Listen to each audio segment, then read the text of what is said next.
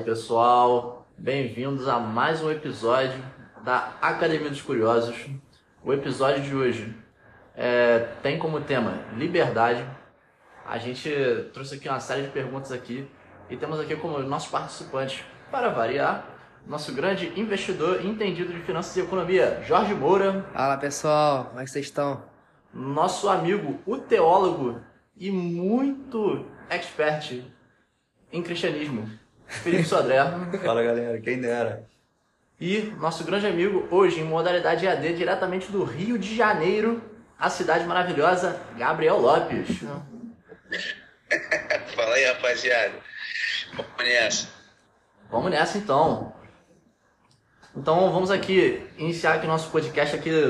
Pô, a gente vai trazer aqui várias pautas é, de liberdade, falar um pouco sobre talvez aqui liberdade econômica, é, liberdade religiosa, liberdade de expressão.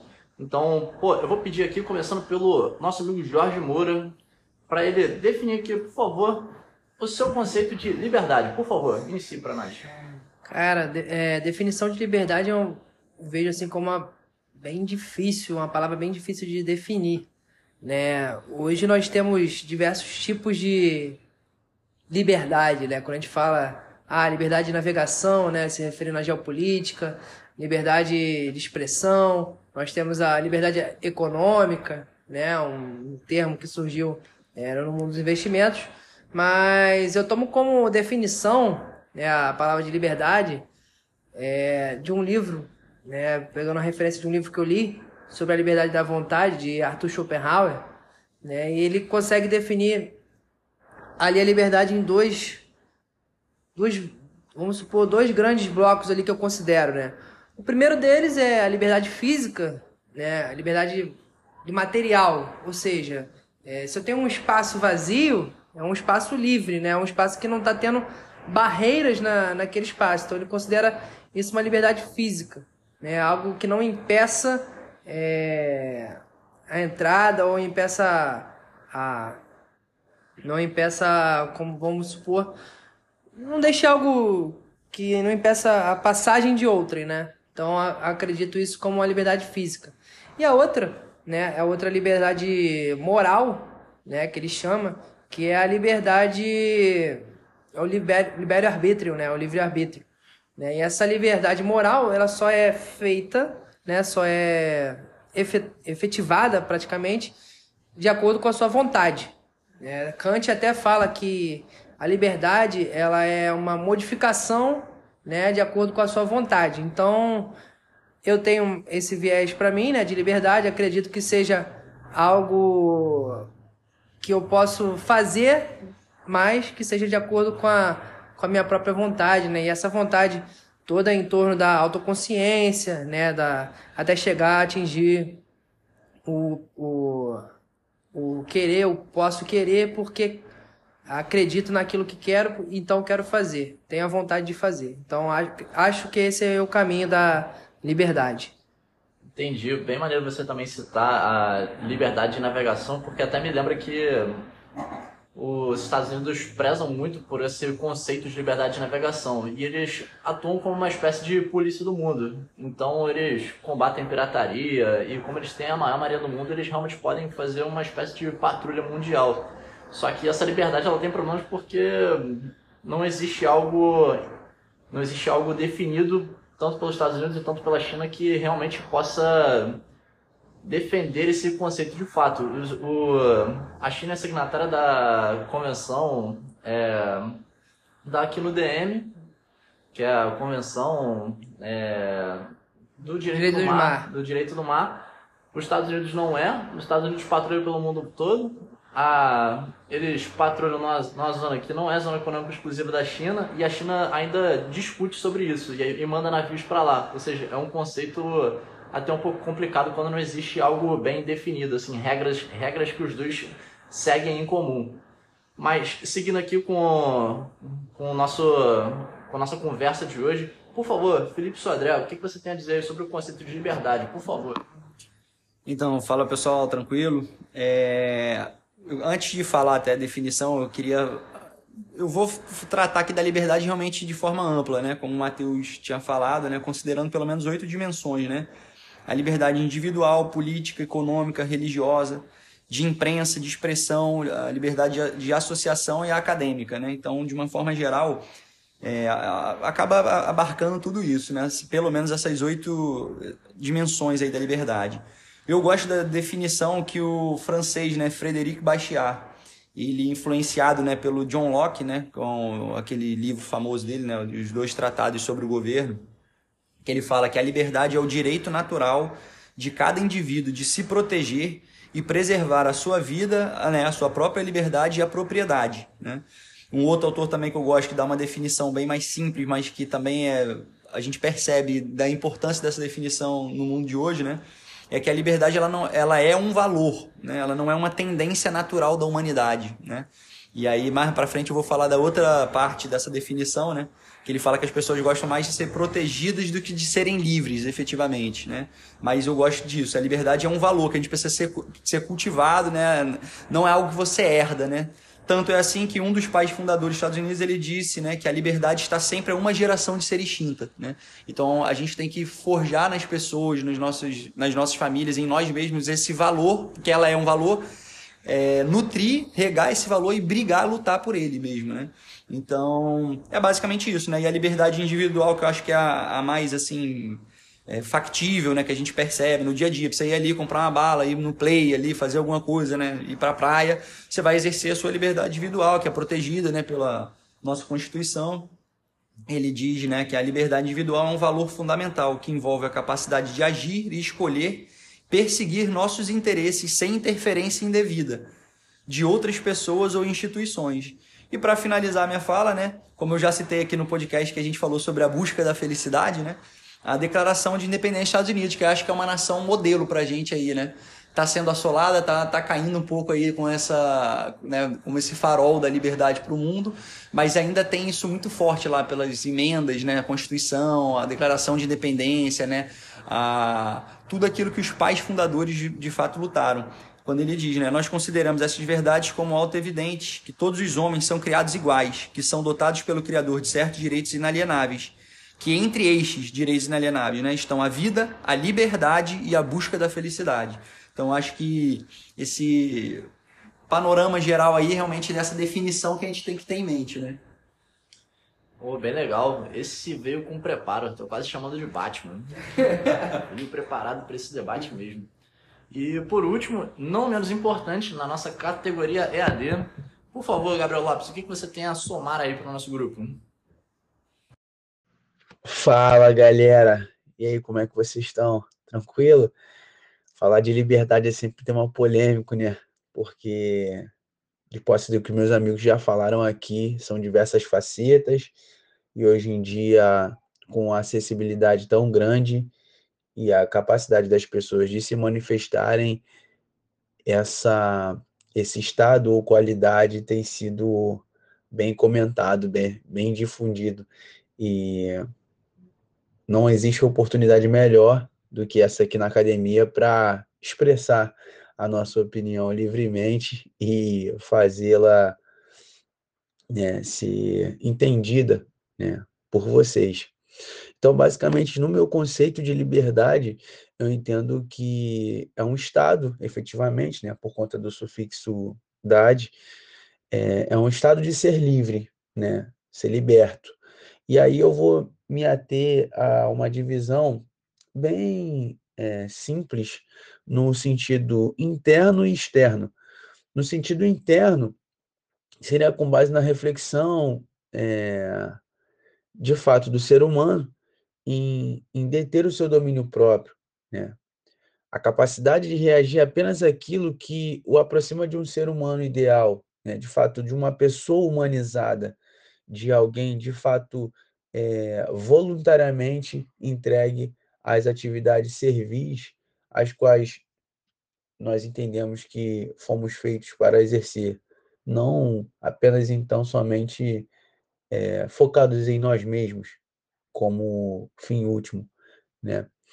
Então, basicamente, essa é, seria a minha definição né, de liberdade interna, e no caso a externa, de posse da, da vivência em sociedade, porque existem também aqueles que, que se isolam, né?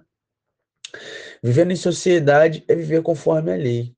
Né? Liberdade seria isso, viver conforme a lei, porque nesse regramento a gente, de fato, vai ter, ainda que entregando a responsabilidade para o Estado, a gente vai ter garantias ali fundamentais, vamos ter de fato é, possibilidades e deveres né, que vão além dos nossos interesses, vão de fato proporcionar para nós uma liberdade, uma capacidade, na verdade, de ser livre e de realizar aquilo que temos a intenção de fazer sem interferir no direito e na esfera de atuação de outro.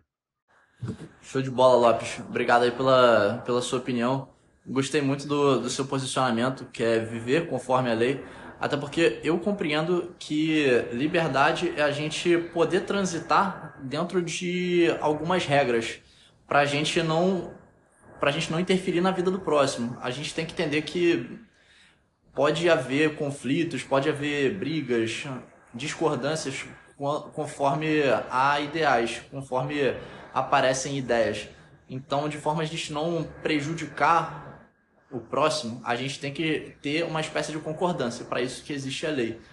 Então, eu acho que tem de haver um equilíbrio, de forma que a lei ela não pode sufocar as pessoas, mas ela também não pode deixar nada muito solto. Ela tem que deixar algo que seja comum a todos, que seja nunca vamos chegar em algo que seja aceitável para todos, afinal a sociedade é algo muito complexo, a sociedade é impossível de chegar numa concordância para todos, mas a gente tem que chegar em algo que é, seja minimamente aceitável de acordo com os valores que a sociedade carrega. Então, já dei aqui um pouco aqui da minha ideia, vou, vou seguir aqui para a próxima pergunta. É, eu peguei um pouco dessa ideia de Milton Friedman. Um dos seus livros mais influentes e considerado até o seu magnum opus é o livro Capitalismo e Liberdade. Ele diz em Capitalismo e Liberdade, o Sr. Friedman, um dos economistas mais influentes do século XX, junto com John Maynard Keynes, que não existe liberdade absoluta. Ela é impossível. Ela diria que se houvesse uma liberdade absoluta, ou seja, não houvesse regras, qual, qual seria o impeditivo de, dentro da minha liberdade, de eu matar o próximo e tirar a liberdade dele, tirar a vida dele? Então ele diz que a, a liberdade absoluta é impossível. Por isso uh, tem de existir o Estado para definir as regras do jogo e para conduzir e validar as regras, aplicá-las. Ele tem esse entendimento, ele entende que tem de haver tem de haver um Estado, um Estado mínimo, mas tem de haver um Estado. E vou aqui chamar aqui o nosso amigo, grande investidor Jorge Moura, para falar. Você acha que a, a liberdade absoluta é de fato impossível? E quais seriam os, os limites? O que, que deveria ser o mínimo que o Estado deveria pregar para a gente ter uma espécie de de um estado saudável, assim, algo que possa funcionar, por favor. Bom, é, falando de liberdade absoluta, eu também acho que é impossível atingir esse esse modo, né, esse estado. E porque uma das razões é porque as regras elas têm que existir, né? Porque se não, não, não tiver regras, não tiver como basilar um mínimo ali, é, as pessoas não conseguem conviver bem entre si. Então, as regras, para mim, elas, elas, são fundamentais né, para manter o bem-estar da sociedade, né, para manter a economia funcionando. Mas, e a atuação do Estado também acho fundamental. Né? Não a atuação total do Estado. Acredito que algumas coisas é, o Estado não, não deve se meter. Né? Mas, tipo assim, na questão econômica, é, acredito eu que, por exemplo, o protecionismo é algo fundamental para o crescimento da indústria, né? A indústria interior, a indústria nacional, mas não tão um protecionismo tão forte, um protecionismo mínimo para poder manter a indústria nacional forte, né? Então, existem outras coisas também, né, como a adoção de regras, a Constituição deve ser respeitada, algo fundamental também para manter a convivência, né? Tem um livro até do do Homo, Homo sapiens, do Yuri Orval, né, o historiador, que ele fala que é, 150 pessoas, você convivendo com 150 pessoas, é, uma ali vai ser vai ser seu inimigo ali. Então, ele fala que o ser humano ele não consegue lidar bem com muitas pessoas sem regras, né? Então, o direito é fundamental para poder manter esse bem-estar e as pessoas devem aderir às regras, devem respeitar as regras em si, né? Então, acredito que o Estado tem que manter a ordem, né? Deve manter a ordem e as pessoas devem obedecer é, algumas regras para poder manter o bem-estar, né? E na parte econômica, né? Acredito também que a liberdade absoluta é impossível, né? Deixar ali sempre na lei da oferta e da procura, sempre vão, vão ter alguns monopólios, né, oligopólios que vão acabar interferindo aí na, nessa tal liberdade. Entendi. Show de bola. Então aqui chegou a vez do nosso grande amigo aqui, Felipe Sodré, que ele vai passar o posicionamento dele. Afinal, o nosso Batman veio preparado hoje. Por favor. Então, cara, é, relacionado a essa questão da liberdade absoluta né, e restrita, também acho que ela é meio falaciosa, né? O Jorge acabou abordando mais a questão da liberdade econômica, né? E eu quero falar um pouco mais na liberdade individual, né? Porque eu, politicamente, assim, né? Mais ideologicamente, eu, eu tendo mais para o conservadorismo do que o liberalismo clássico, muito em função disso, né? Que os liberais eles acham, né, que tudo se resume a mercado em termos de só e acabam esquecendo um pouco a, a, a, visão mais moral assim né mais conservadora mesmo assim né dos valores então por exemplo os liberais clássicos né acho que o Milton Friedman inclusive defendia isso eles eram favoráveis à liberação das drogas porque isso gera um cartel se não for é tudo muito em termos é, econômicos só as defesas que eles fazem por conta da liberdade. A pessoa tem a liberdade de irrestrita de se drogar. Beleza eu acho que eu, eu sou um defensor, né? Até o conservadorismo também defende isso, que a liberdade individual ela tem que ser, né? O Estado tem que ser minimamente interventor na economia e na vida privada. A gente tem que ser livre, até para errar a nossa maneira, né? Livre para realmente escolher os nossos caminhos, enfim. E, e, até ser negligente com a gente mesmo, né? Mas eu acho que quando você fala assim, então a liberdade restrita não tem numa sociedade organizada, não tem, não tem como ela existir. Porque vamos supor, até mesmo nesse exemplo que eu dei da liberação das drogas, né? A argumentação é essa: eu sou livre, o Estado não pode me impedir se eu quiser morrer de overdose. Beleza, se você quiser fazer isso no seu âmbito privado, compra a sua droga. Beleza, você está no seu âmbito privado, você é livre para fazer isso. Agora, a partir do momento que a sua suposta liberdade restrita, você precisa ocupar um leito no SUS, que todo mundo paga, você bebeu, está alcoolizado, está alterado com as suas capacidades, você vai atropela alguém, coloca a liberdade de outra pessoa de ir e vir, se atropela alguém, você começa a adentrar em outra coisa. Então, em, termos práticos, você vê que não, existe essa liberdade, porque ela precisa ser limitada. É, eu, eu falo isso com muito receio, né?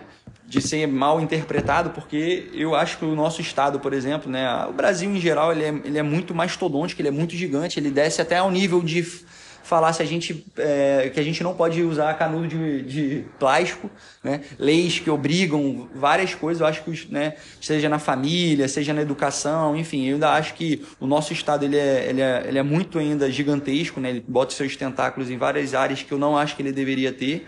Mas enfim, então eu concordo aí né, com o Milton Friedman, também quem sou eu para discordar de um Nobel de Economia, né? É, que ela inexiste na prática, seja na sua dimensão econômica, seja na sua dimensão né, prática, né, individual. Então, é, porque essa ideia da liberdade absoluta implicaria né, numa ausência total de qualquer forma de restrição ou coerção, mas até por, pela minha cosmovisão cristã, a gente entende que o Estado ele é, digamos assim, um mal necessário, né? Porque os homens são quem são, precisa ter um aparato né, legítimo é, de, de, de. Como é que fala? De freio, né? Realmente, como a nossa Constituição fala, né? Freios e contrapesos, né? Está até lá no, no, livro de Romanos, né? Paulo fala isso, né? Todo homem esteja sujeito às autoridades superiores, porque não há autoridade que não proceda de Deus, e as autoridades que existem foram por ele instituídas, de modo que aquele que se opõe à autoridade resiste à ordenação de Deus. Porque os magistrados, né, ou seja, o governo civil, não são para temor quando se faz o bem, e sim quando se faz o mal. Queres tu não temer a autoridade, faz o bem e terás o louvor dela. Ou seja, se você é um bom cidadão, o Estado, né, o governo civil, ele não tem com que se preocupar com relação a você. Você deve se preocupar se você está pretendendo fazer o mal, né?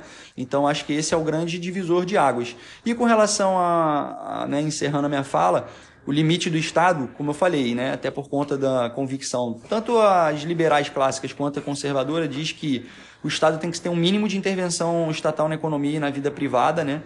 Ele deveria se limitar à proteção dos direitos individuais, ou seja, o meu direito de ir e vir, né? Eu como indivíduo poder falar, liberdade de expressão, o Estado precisa garantir isso, a proteção dos direitos individuais o Estado de Direito, efetivamente, né, ou que conhecido mais também como o Império das Leis, a lei ela tem que servir para todos.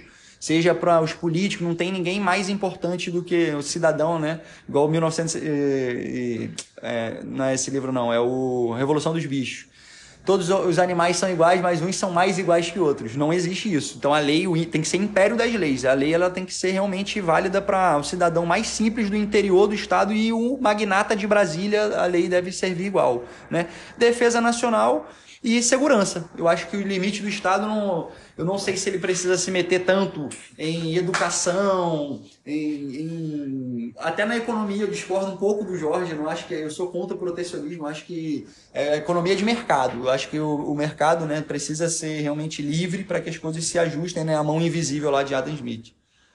É muita referência, meus caros. Realmente, para competir com isso, eu vou ter que chamar o cara mesmo, o nosso sofisticadíssimo Gabriel Lopes, por favor. o Matheus sempre me dando essa moral. Mas eu gostei bastante aqui desse tema, justamente porque divergências elas vão aparecer, né? Até porque o conceito ele é abrangente e, e agora o nível está ficando interessantíssimo. Então vamos lá.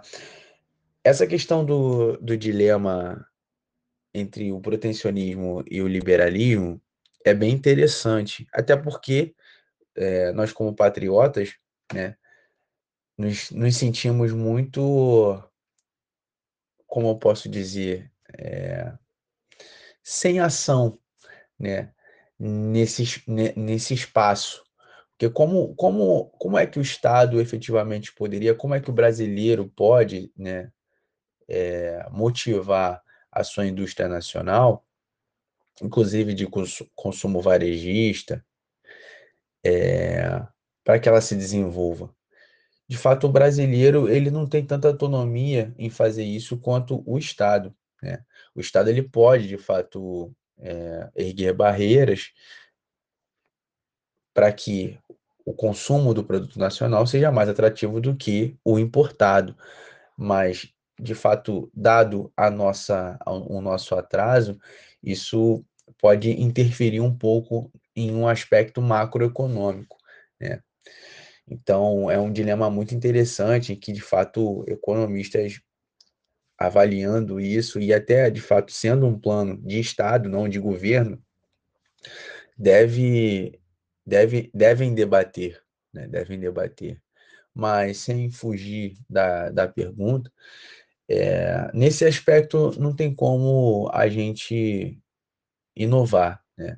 Essa questão da liberdade absoluta, ela é totalmente impossível, né? Se a gente for analisar a história, né, inclusive no, no sentido de, dos conflitos, dos grandes conflitos que houveram, que houveram, as grandes guerras, primeira e segunda, é, as guerras também que ocorreram na antiguidade, todos esses momentos eles eles eles foram motivados, de fato, não por uma por uma necessidade de uma de uma liberdade absoluta ou uma repressão, talvez até inclusive a um sistema estrutural que havia na época, né? talvez uma, um, escravismo, né? isso aí, uma oligarquia, a aristocracia, essas formas. Né? Isso aí não foi a, a, principal motivação de um conflito né? e que de fato desencadeou tragédias. O que motivou esses conflitos foi a divergência de interesses, quer seja numa esfera estatal, quer seja numa esfera pessoal. Então, eu vejo que o que de fato é, atenta contra a nossa liberdade né, é esse desacordo. Esse desacordo e a reação do desacordo é que pode, de fato, atentar, gerar um enrijecimento, reafirma a importância das leis e até de acordos e convenções. Esses acordos e convenções é que vão trazer mais humanidade e um, um, um aspecto de sociedade para as esferas que dialogam entre si. Então, na minha concepção, eu vejo que é impossível justamente por conta dessa questão dos interesses, né? E que a liberdade absoluta, ela de fato vai inundar todas essas questões. E esse ápice é o fator motivador onde os desacordos, onde os conflitos acontecem. Na questão da limitação do Estado, a minha visão é um pouco mais simples, no sentido de que eu acompanho o cientista político Eric Wagner. Ele, moderno como tal, se apropria de que não necessariamente o Estado precisa ser mínimo, mas que alguns axiomas e alguns postulados devem estar presentes na composição estatal para que aquela estrutura não se desfaça ou até não perca as rédeas daquilo que é sua competência. A primeira questão que ele trabalha e vê como sine qua non de ser defendida é a justiça e a ordem. A ordem como um organismo. O Estado ele é uma organização. Então, de fato, ele precisa ser concatenado e coeso de modo a funcionar em suas atribuições. Não pode o executivo funcionar mais do que o legislativo, tampouco o judiciário menos que os dois juntos, enfim. As atribuições as quais são é, compelidas a cada um devem ser honestamente honradas.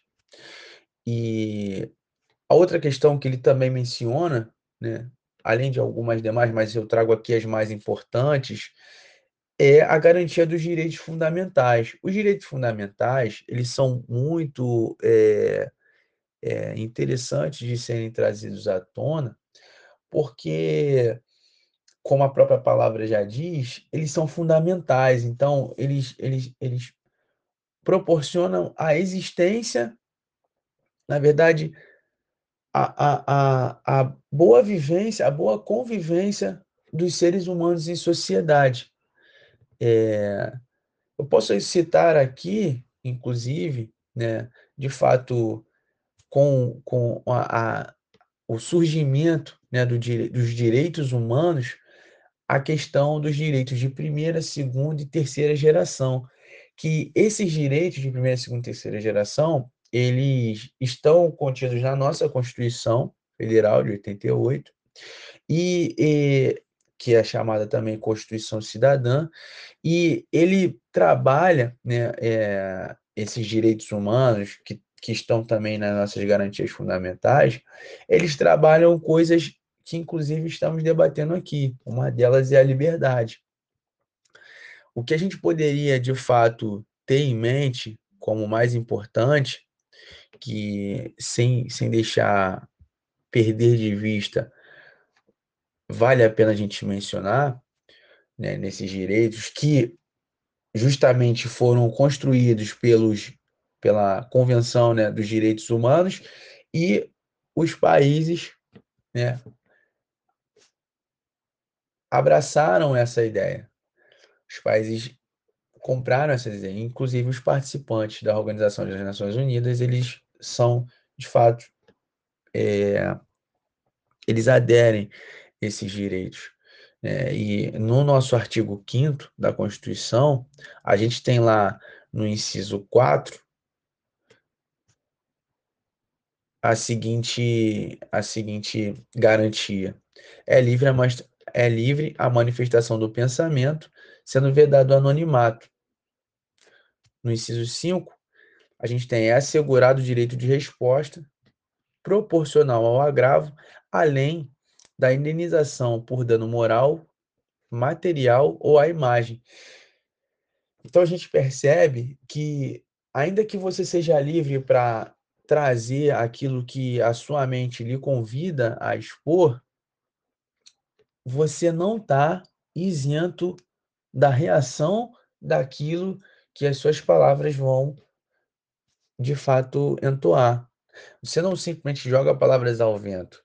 Se aquilo ali interferir na liberdade de outrem, já prepare-se para estar sujeito ao que? Ao Código Civil, que de fato já é um outro regramento que estabelece ali normas infraconstitucionais que vão poder penalizá-lo ou reparar aquele que se sentiu, né, penalizar aquele que ferir e indenizar aquele que foi ferido pelas ofensas ou pelas é, pelas pelas ofensas efetivamente que aquelas palavras que ainda que simples foram entoadas lhe causaram. No inciso 10, para não me alongar muito, que também é importante, eu trago essa essa também. É, são invioláveis a intimidade, a vida privada, a honra e a imagem das pessoas, assegurado o direito à indenização pelo dano moral, material decorrente da sua violação. Então, mais uma vez, é reforçado dentro de um conceito da liberdade que a Constituição, que o Estado tem como garantia esse inciso. Né? De fato, você percebe que a sua vida privada, a sua honra, a sua intimidade, a sua imagem, ninguém pode ferir. Isso faz parte da sua liberdade. Você não pode abrir mão dela. E o Estado assegura que aquele que atentar contra isso será fatalmente é, penalizado. Será penalizado. Então, eu vejo que o Estado, se ele, se ele, se ele estiver focado nessas questões, a justiça, a ordem, a garantia dos direitos fundamentais, né, como os mais importantes, certamente é, a gente vai caminhar para um, para um estado pleno e, e os seres, os seres né, na verdade, os, os integrantes daquela sociedade serão mais felizes porque terão a sua proteção e a sua liberdade assegurada. Eu sabia que o Lopes ele tinha muito a acrescentar. Não tinha como realmente, num debate como esse, eu censurar o cara. Não tinha. Roubei essa piada do, do Felipe aqui, só para deixar claro para ele não ficar bolado comigo depois. É que eu respeito os direitos de propriedade aí, tá bom? Então, vamos lá. O, o que eu tenho a somar aqui um, um pouquinho, só para dar aqui a minha pincelada, né? O eu acho que, de fato, a liberdade absoluta é impossível. Tem de existir a, a existência do Estado. Eu acho que esse argumento do, do Milton Friedman ele é, ele é muito bom, de que se todo mundo fosse absolutamente livre, não teria nada para impedir uma pessoa de tirar a vida da outra e ficar dentro do conceito de liberdade. Então isso de fato sairia impune e a gente não teria nenhuma, nenhuma regra, não teria nada nada segurando isso. Então acho que a liberdade absoluta, ela não existe. Ela vai, na verdade, inviabilizar a coexistência dos homens. O do, os, os mínimos, eu acho que o Estado tem de, tem de, tem de ter. Eu acho que segurança, eu acho que segurança tem que ser algo que só o Estado pode, pode fornecer. Afinal, se houvesse outras instituições, empresas que trabalhassem com segurança, isso também se tornaria algo subjetivo. A gente estaria permitindo a existência de mercenários. Então, não, não há como deixar de pensar que a segurança tem que ser algo que é do Estado e funciona sobre, sobre uma única sobre uma única sobre um único conjunto de regras. O mas eu tenho muito a concordar com, com o Milton Friedman. Se a gente dá liberdade para o mercado ele funcionar, o mercado ele vai suprir as nossas necessidades.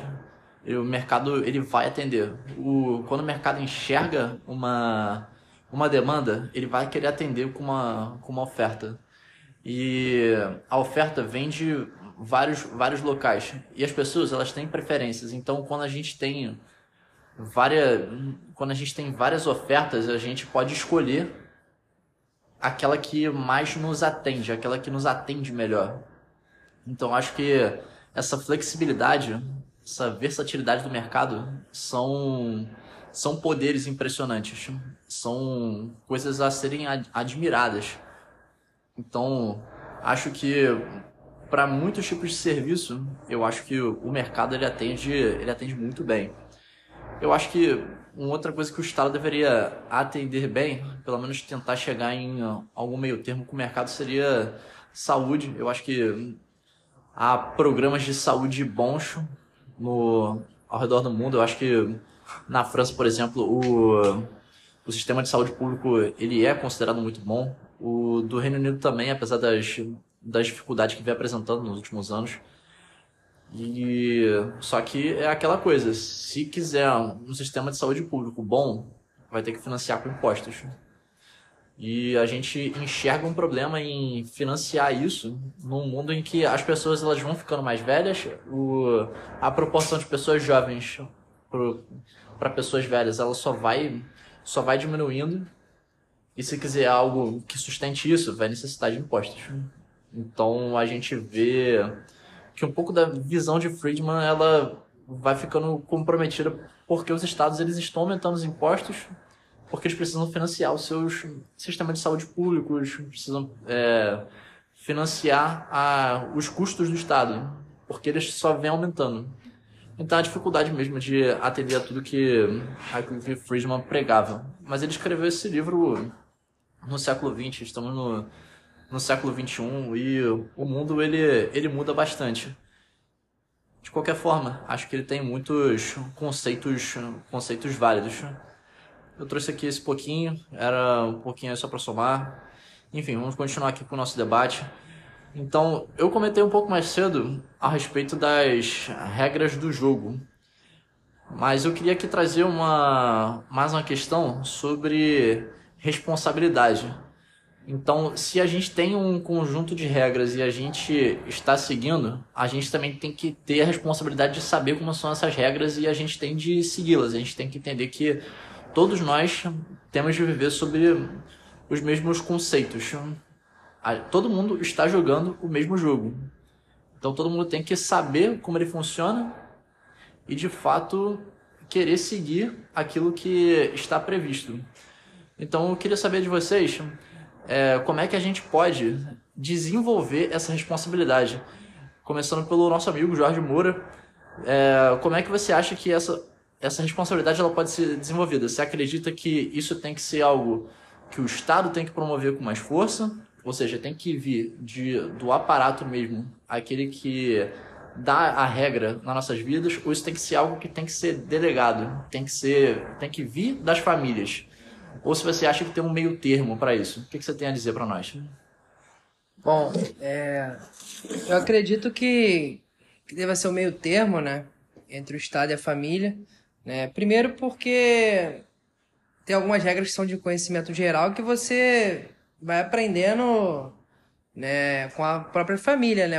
A educação, ela fornecida pelo Estado, ela às vezes não, não dita as regras da vida, né? Algumas coisas que, que não batem ali para você entender mesmo como é a vida. Então, a família, ela tem um papel fundamental em explicar certos tipos de regras e o Estado tem outros. Eu, eu ainda acho uma deficiência que nós temos na educação é, no quesito educação financeira. Né? O Estado não, não fornece nas escolas, sejam elas públicas ou privadas, eu não tive essa. Eu, apesar de estudar em escola privada, eu não tive essa oportunidade de aprender é, educação financeira e também não tive porque minha família também não tinha esse conhecimento, tive que buscar eu mesmo. Então, acredito que até o próprio indivíduo, no mundo que está hoje, ele tem que ir atrás do conhecimento que não é passado nas escolas, não é passado pela família, né? E ele acaba ele próprio tendo que buscar algo. Então, é, às vezes não é nem o meio termo, né? Tem, tem até uma outra pessoa que é o indivíduo, né? Se o cara quer mesmo aprender as regras de convivência, ele está afim de aprender aquilo para ele é, deixa a vida me levar, né? O que acontecer na, na minha vida é, vai vai acontecer, eu não tô nem aí para isso, né? Então é uma, uma coisa bem falha ainda né, na nossa educação essas, essas regras. Claro que o Estado ele dá o básico, né, para nas escolas, mas acho que a família também tem que completar esse, essas regras que são de conhecimento geral, né? Que às vezes a escola não ensina e a família tem que fazer o papel de grande educadora também. E o próprio indivíduo que tem que tem que atuar nessa parte. Eu queria voltar um pouquinho rapidinho agora para falar um pouco do protecionismo, né, que o Lopes chegou a comentar um pouco e o Felipe também falou, né? Eu ainda acredito que o, o protecionismo deve, deva ser mínimo. Então, na minha concepção, tem que ter um estudo né, da economia brasileira, da, de forma a proteger certos produtos ou até, ou até fomentar a indústria nacional. Né?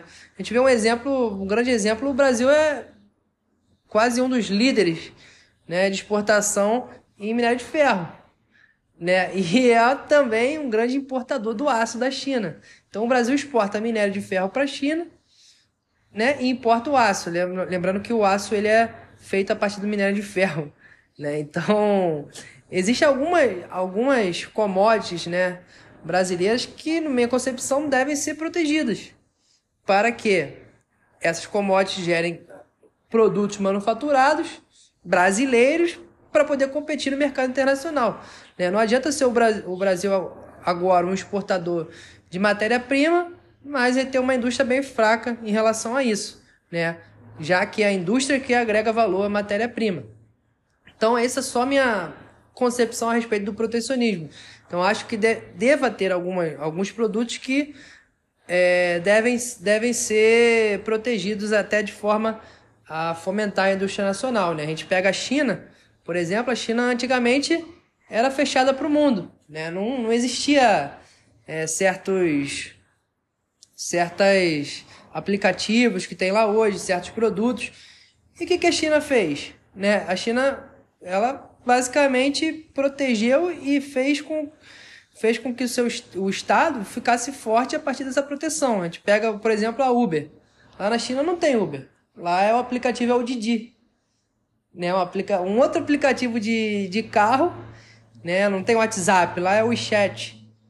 Né? Então não tem Amazon. É Alibaba. Então tudo isso é, foi, foi feito a partir da, da própria indústria chinesa, né? Por ter protegido certos tipos de, de coisas e fomentado a sua indústria nacional. Então, por isso que eu acho que o Brasil tem grande possibilidade de, de também é, produzir esses aplicativos, produzir certos tipos de produtos em relação a isso. Beleza? É bem interessante aí o que você comentou, Jorge. Eu gostei muito de você pensar nessa no seu posicionamento a respeito dessa ideia de tentar existir um meio termo entre aquilo que as famílias pregam e aquilo que o, o Estado quer passar.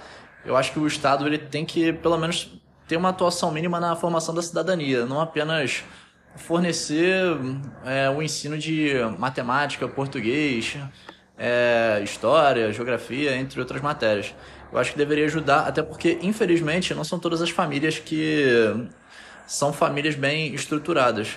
A, uma das tristes realidades que, que encaramos é que muitas famílias elas não são exatamente famílias é, corretas ou dispostas a realmente gerar um cidadão, alguém que esteja disposto a trabalhar decentemente e esteja é, querendo seguir aquilo que o, as regras do jogo e pensar por livre espontânea vontade.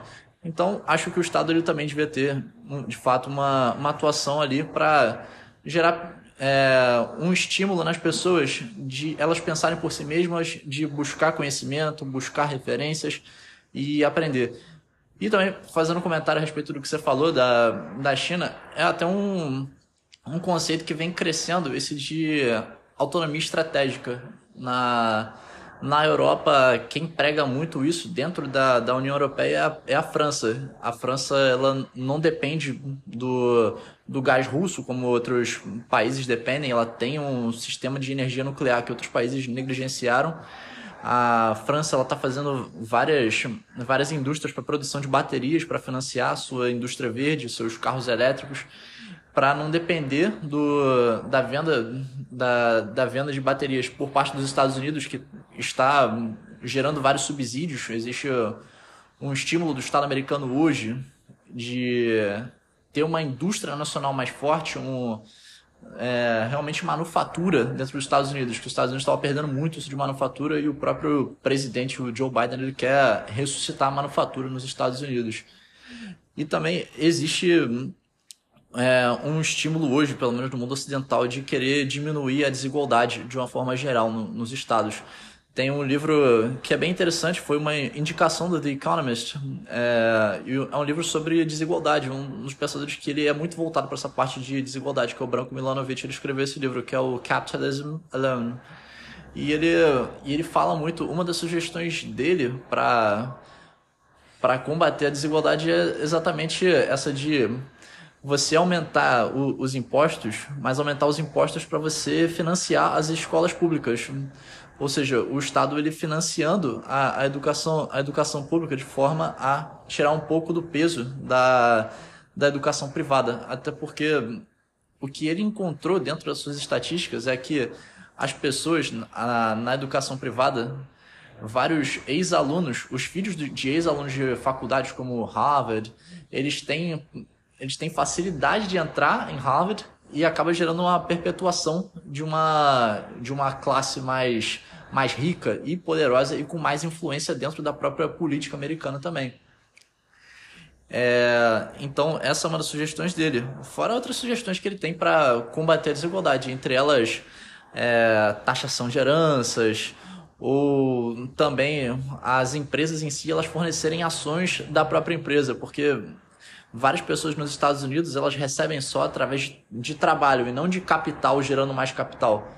Então, eu acho que esse crescimento de pensamento de combate à desigualdade ele tem crescido bastante e tem sido enxergado no mundo ocidental como uma falha do neoliberalismo, que dos anos 80 até o 2010 ali a, a crise a crise financeira nos Estados Unidos era a ideologia predominante no, no mundo ocidental do neoliberalismo, a intervenção mínima do Estado e deixar que o mercado ele ditasse o ritmo da, da economia. Tô falando até um pouco demais, tô saindo aqui dentro da minha própria personalidade. É... Caraca, mesmo, eu nunca vi o. o Matheus falando tanto. É. Fiquei, fiquei, emocionado, fiquei emocionado, gente. Enfim, vou passar aqui a palavra aqui pro Felipe, que ele com certeza tem muito a falar também. Por favor. Pô, fala aí, pô, primeiramente tô ficando um pouco preocupado com vocês toda hora demandando mais do Estado, mano. Logo no episódio de, de liberdade, toda hora aqui, eu tô, tô meio preocupado, mas enfim. É... Eu sou radicalmente contra, cara, tudo que vocês falaram. Até no episódio de liberdade liberdade, eu tenho, eu, eu me sinto à vontade para falar isso, não, tô na, não vou cair na espiral do silêncio. Conflito, por favor, continue. Porque assim, cara, eu, eu já acho que essa parte, o governo, por exemplo, a gente está falando sobre a liberdade, né? Que ela vem com responsabilidade. O, o, Matheus perguntou isso. A liberdade vem com responsabilidade? Se sim, né? Caso sim, como as famílias podem desenvolver para gerar, né, nos seus lares essa esses cidadãos responsáveis? Eu acho que o Estado não tem menor interesse em fazer isso. Primeiro, como eu falei, né, a primeira definição, a liberdade é um valor e ela é um valor caro sempre para o indivíduo. Né? A Ayn Rand ela dizia, né? a menor das minorias é o indivíduo. É quem precisa ser mais valorizado, ainda mais num tempo nosso de coletivismo exacerbado, que tudo é em prol dos outros, das minorias, das minorias, né? Inúmeras minorias que acabam se tornando maioria esmagando o cidadão comum, né? Então eu penso assim, o Estado não tem o menor interesse de que as pessoas é, tenham apreço pela liberdade, por isso que ela é um valor muito caro. Pode pegar os Estados Unidos hoje, é uma nação super assolada, tá super esquerdista, né? Até mesmo na nova língua, né? Como eles abordaram a questão da linguagem, né? Liberal clássico sempre foi assim, alguém que é favorável à economia de mercado, é, intervenção mínima do Estado. Liberals lá hoje nos Estados Unidos é esquerdista, é progressista. Eles, eles conseguiram até deturpar a, o conceito de, de liberal, né? De liberal. Então, assim, o Estado não tem interesse nisso. É, a liberdade é, é, cara para os indivíduos. Então, os Estados Unidos, mesmo sendo assolado aí com toda a coisa progressista que a gente vê no mundo de hoje, é, é, ainda mantém um pouco pela primeira, segunda emenda que, as, que asseguram né, a questão do, do armamento, a liberdade de expressão que também está sendo assolada lá. Mas você ainda vê que os Estados Unidos eles são uma nação que viveram da guerra, eles são que são pelo, pela, pelo valor da como é caro para eles o valor da liberdade, serem livres. Você pode pegar aí toda, né, todo filme, o Patriota, o Coração Valente, você vai olhar ali, até na forma como eles fazem, até hollywoodianamente falando, né, filmes, arte, tudo isso, tá no imaginário popular a questão de que eles são um povo livre. Né? Então, a ponto de a independência deles forem né, colonos ali, basicamente proprietários de terras que se uniram contra a tributação. Então, se você for olhar, a gente não pode esquecer que começou daí, né?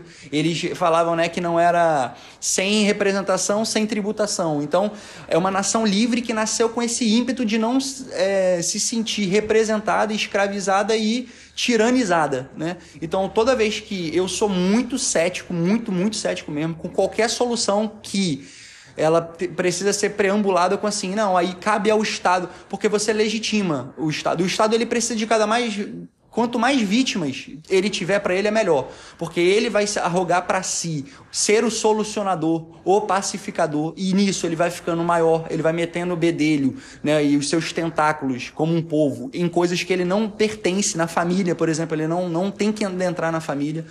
É, educação também vejo com muito receio. Acho que tem que ter uma coisa mínima mesmo, aquele sistema de voucher que é utilizado também lá, que é tipo um subsídio do governo para as escolas privadas. Então, assim, é, tem algumas soluções. Mas a questão que eu penso é o seguinte: a liberdade, obviamente, eu concordo, ela, ela precisa, ela pressupõe responsabilidade, né? Esse binômio, ele é uma relação complexa, né? Da liberdade individual com a responsabilidade do indivíduo, com as consequências das suas ações, né? É, a liberdade, ela vai vir sempre acompanhada, por exemplo, a liberdade de expressão vai vir sempre acompanhada com o ônus de você ofender alguém, a honra, imputar falsamente um crime a alguém, e aí você vai responder, como o Gabriel já tinha falado né, na, na, na pergunta anterior, injúria, calúnia e difamação. Já existe mecanismos para que se você não tendo responsabilidade em exercer a sua liberdade, você pague por ela perante o Estado. Né? E aí eu estou falando, eu não sou cético com relação ao Estado, até porque sou cristão, a cosmovisão defende, eu li um versículo bíblico que Paulo, e quando Paulo diz aquilo, é o Império Romano, é Nero que está no poder.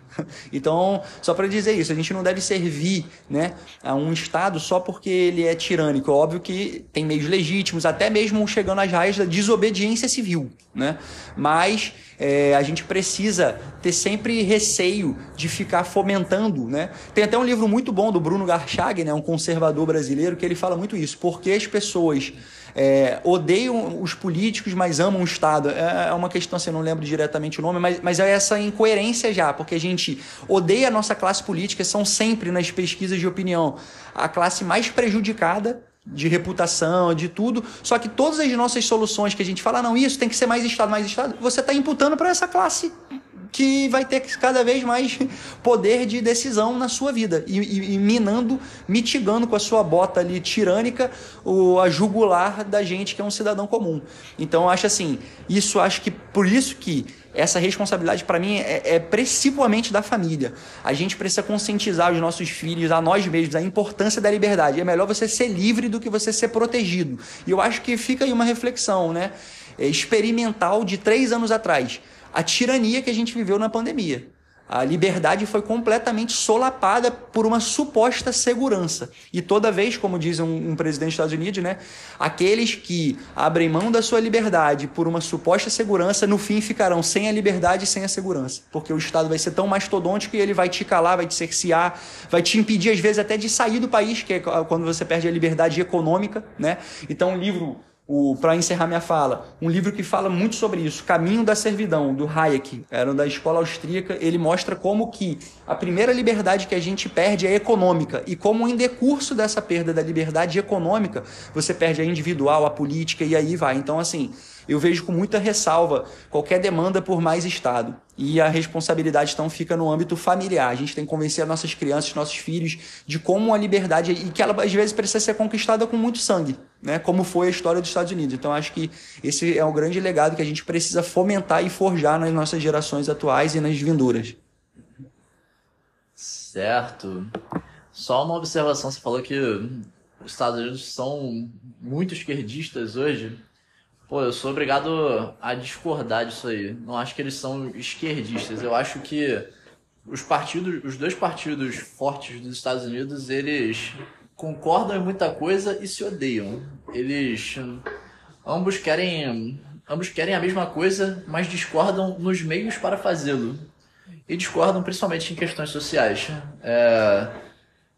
Enfim, continuando. Por exemplo, tem um artigo do The Economist que fala exatamente sobre isso. Enquanto a, a direita e a esquerda elas concordam muita coisa, mas elas se odeiam. E aí ele pega um extrato de um livro escrito por um senador americano, em que ele fala, ele dá três soluções para você combater o mal-estar do neoliberalismo. Cara, que só é... uma coisa. Esse é, é, é, essa fonte já é meio esquerdista. E é, aí já começa assim: neoliberalismo também é coisa de, de pessoal meio esquerdista. Então não é uma fonte muito confiável. Mas enfim, prossiga aí. Você tem liberdade para discordar. Obrigado por descredenciar aqui minha fonte. Né? tá tranquilo. Mas ele fala: tem três soluções aqui para o mal-estar neoliberal: botar Wall Street no seu lugar trazer as indústrias críticas de volta aos Estados Unidos e a obrigação de ressuscitar a, a, for, a força de trabalho americana. Só que isso não é de um senador democrata, é de um senador é, republicano. Não é porque minha fonte ela é do The Economist que ele deixa de ser republicano. Ele é um republicano. Ou seja, o partido que é considerado de direita dos Estados Unidos está dizendo isso. Isso é uma coisa que você não, mas um senador não fala pelo partido. Mas muitos, ah, é. mas muitos é que nem aqui no Brasil, tem muito liberal de, de gravata e de auditório que defende censura, que está aplaudindo aí tudo que a gente está vivendo. Então, o, trazer a opinião de um senador não, não, não discorda. Eu acho que eles são completamente opostos. O Partido Republicano e o Democrata. É por isso que eles se odeiam, porque eles têm muita proposta, principalmente na área social, econômica, antagônica. Ah, mas eles discordam nos meios. Não quer dizer que eles discordam no que eles têm que fazer. Ambos não estão defendendo o protecionismo, né? Ambos não querem trazer as indústrias críticas de volta aos Estados Unidos. Então, você está pegando a visão de um senador, cara. Mas olha só, não passou pelos Estados vamos, Unidos. Cara, vamos prosseguir que a gente está fugindo do tema. Depois a gente volta aí a esse debate aí de, da política americana. Fecha aí, então, fecha a tua, tua réplica aí, Matheus. Não, só vou fechar aqui, ó.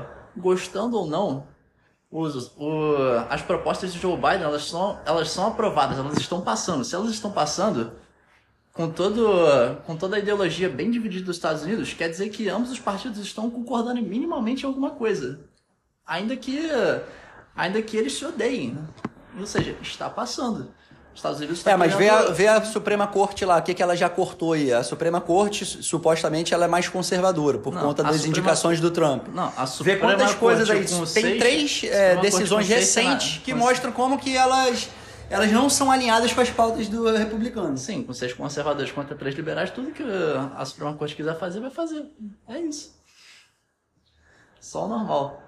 Enfim, pessoal, a gente vai debater mais por fora, que já tá gerando briga aqui. Mas aqui todo Não, briga não, é debate. amigo. É livre circulação de ideias. A gente É defende briga- livre, a é liberdade de expressão. Eu falei aqui de uma forma pejorativa. Aqui todo mundo é amigo, a gente tá até rindo bastante, né? Enfim, pessoal, ó, o... eu trouxe aqui até mais o... um pouco mais aqui do Economist. Eu... Agora eu vou levantar a bola aqui de liberdade de expressão. Antes disso, eu, eu passei aqui do Lopes, foi mal. O negócio tava tão bom que te esqueceram, Lopes. Pô, me emocionei. Acalorado, mal, tava acalorado aqui. mas, ó, Vamos dar a palavra ao Lopes aí. Foi mal, Lopes. Pô, é que a modalidade EAD sem a sua presença marcante. Pô, foi mal aí, cara. Palavra Caraca, eu já tava pegando a pipoca já. Essa modalidade de AD é boa, que a gente pode. Eu, eu me imaginei um espectador. Tipo assim, caraca, mané, eles estão eles estão ali debatendo, debatendo. Já me senti naquele também, não só como espectador, mas naquela naquele debate político né, que teve das eleições. Mas, caraca, como com, com dois lords aqui, realmente o nível fica muito mais elevado, muito mais elevado, diferenciado. É, senhores, essa é a nossa academia. Na nossa academia é assim, é réplica, tréplica e vambora. Tenho certeza que quando findar, quando findar esse podcast, os dois vão acelerar no, no estudo da política americana só para dar continuidade a, ao, ao usufruto desse assunto. E é isso. E é isso. Normal. Um debate é para ser feito assim, com conteúdo, com réplica, com tréplica, com argumentação. É isso. Debatendo as ideias com o intuito de fato de, no final das contas, se chegar à verdade. É, é isso que se espera e é assim que se desenvolve. Só nessas referências aqui que a gente já já pôde de fato captar, sem sombra de dúvidas, você já tem um semestre aí de estudo, tranquilamente. Tranquilamente. Então, sem perder o foco, né? Vou voltar aqui para esse questionamento que foi trazido pelo Matheus sobre aquela questão da responsabilidade da liberdade e como e, e caso sim, né? Porque eu acredito é um fato, né? Que sujeito às regras a gente tem essa responsabilidade, né? Com o usufruto da responsabilidade e a minha recomendação, né, de fato, para que as famílias possam desenvolver essas ideias em seus lares, é cultivar a humanização. Efetivamente, quando a gente para para observar que na servidão há muito mais liberdade do que na cega obediência das nossas vontades e desejos, a gente se percebe muito mais livre do que escravo, do que de fato alguém que que não pode fazer o que quer. Quando você se compromete, né, ali com, com essas questões, né, de se tornar um ser mais humano, solidário, você efetivamente se torna mais livre, um espírito mais independente. Analogamente, nós podemos dizer que quando o Estado estabelece as diretrizes constitucionais com fulcro no bem comum da coletividade, é interessante estimular nos lares a servidão, porque o, se o Estado faz isso com os seus integrantes, a partir da Constituição, a gente vê as garantias, a gente vê os direitos sociais, a gente percebe isso, justamente o Estado ele trabalhando uma sociedade em prol da coletividade, em prol do bem comum. Se o Estado ele tem essa essa essa característica e o Estado como organização, ele, ele pode ser muito bem comparado a, assim, guardar suas devidas proporções, à nossa vida individual, certamente nos nossos lares a gente pode reproduzir esse conceito né, na nossa família. Trabalho em equipe, solidariedade. Sobre os preceitos cristãos, eu vou, de fato, absorver, né, sem me alongar muito, a, o desenvolvimento das virtudes, tanto as cardeais quanto as teologais. As cardeais sendo prudência, justiça, coragem e temperança, e as teologais, fé, esperança e caridade. Então, a gente percebe que nesse compêndio de virtudes, certamente mais livre será aquele que em mais atitudes estiver compelido elas. E assim, essa responsabilidade que de fato sobre outros traz um peso, sobre aqueles que se comprometem com isso, vai transcender, porque você vai se tornar mais humano, mais humano com isso. Então, no meu entendimento, eu percebo que para que seja estimulado nos seus lares esse conceito e que se viva melhor, efetivamente, é plantar essas, esse desenvolvimento das virtudes no âmbito familiar e, de fato, trabalhar essa questão da humanização, que todo mundo sai ganhando com isso. Show de bola, Lopão. Muito obrigado aí pelas suas palavras. Agora sim, vamos para a próxima pergunta. Antes eu me emocionei aqui, o debate estava acalorado. Usei até a palavra errada, falei briga. Me, me, expressei mal, foi mal aí, Felipe. Pô, te adoro, cara. Pô. O... Vamos lá para a próxima pergunta. Seguindo aqui com, com o nosso podcast, eu formulei uma pergunta aqui em cima de um artigo do The Economist e ele falava como a liberdade de expressão lá na verdade não estava em perigo nos Estados Unidos. Até porque um dos esse tema de liberdade de expressão ele vem sido batido é, de uma forma é, contínua no, na América do Norte. O, uma das causas em dezembro de 2022 desse artigo foi por causa da possibilidade de reativação da conta do Donald Trump, que já era ex-presidente dos Estados Unidos, mas o senhor Elon Musk, Elon Musk na verdade, dono do, da SpaceX, da Tesla e que agora é dono do Twitter, ele tinha comprado o Twitter e ele cogitava de fato reativar a conta do ex-presidente dos Estados Unidos. É um tema comum é até comum falar que existe uma censura nas redes sociais, porque alguns temas considerados sensíveis ou que podem extrapolar, eles acabam sendo retirados do ar por causa de polêmicas.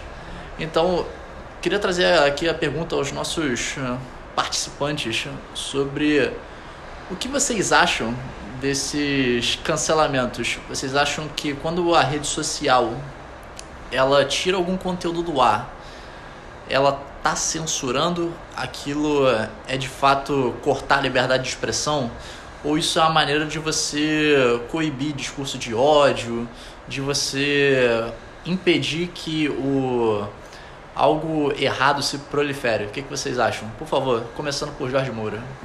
Interessante isso daí, mas eu acho que a partir do momento que você censura alguma coisa, é, você está proibindo algo de acordo com o seu pensamento. Às vezes, se você pode censurar algo, mas aquilo que você censurou não tem nada a ver com o que a pessoa pensa, né? Então vamos supor assim, quando você fala de censura, é, eu, não, eu não gosto de pessoas que, que censurem algo. Acho que, a, acho que a liberdade de expressão, a liberdade de opinião, ela tem que estar nas redes sociais.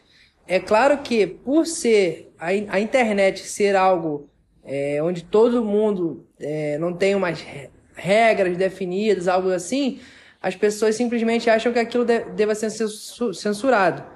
Né? O, eu acredito que a liberdade é mais ela é maior do que a censura. Eu, não, eu sou contra as censuras tá, das redes sociais, é, visto, visto porque as pessoas devem opinar sobre tal fato e devem falar a respeito de tudo.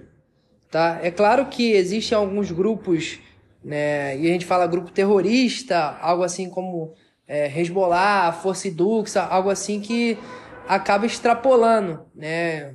Antigamente, um tempo atrás, a gente via até cenas de homicídio sendo passado na, na internet, né, na dark web, algo que não era acessível a todos e que agora né? Não a dark web, mas a internet comum, as pessoas podem até acessar esse certo tipo de coisa, né? E pela internet não ter idade, né, para é, aquela, aquela censura de idade para atender certos conteúdos, acaba que o conteúdo que fica lá simplesmente é para todos, né? Não, não existe a você entrar no site, você se, por exemplo, quer entrar no site de bebida.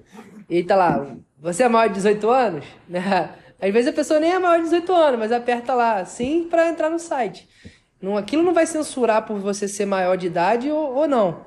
Né? Aquilo não é um tipo de censura. Agora, você pegar um conteúdo de uma pessoa que está expressando certo tipo de opinião, eu acho isso muito rigoroso da parte, é, da parte do, do aparato fiscal.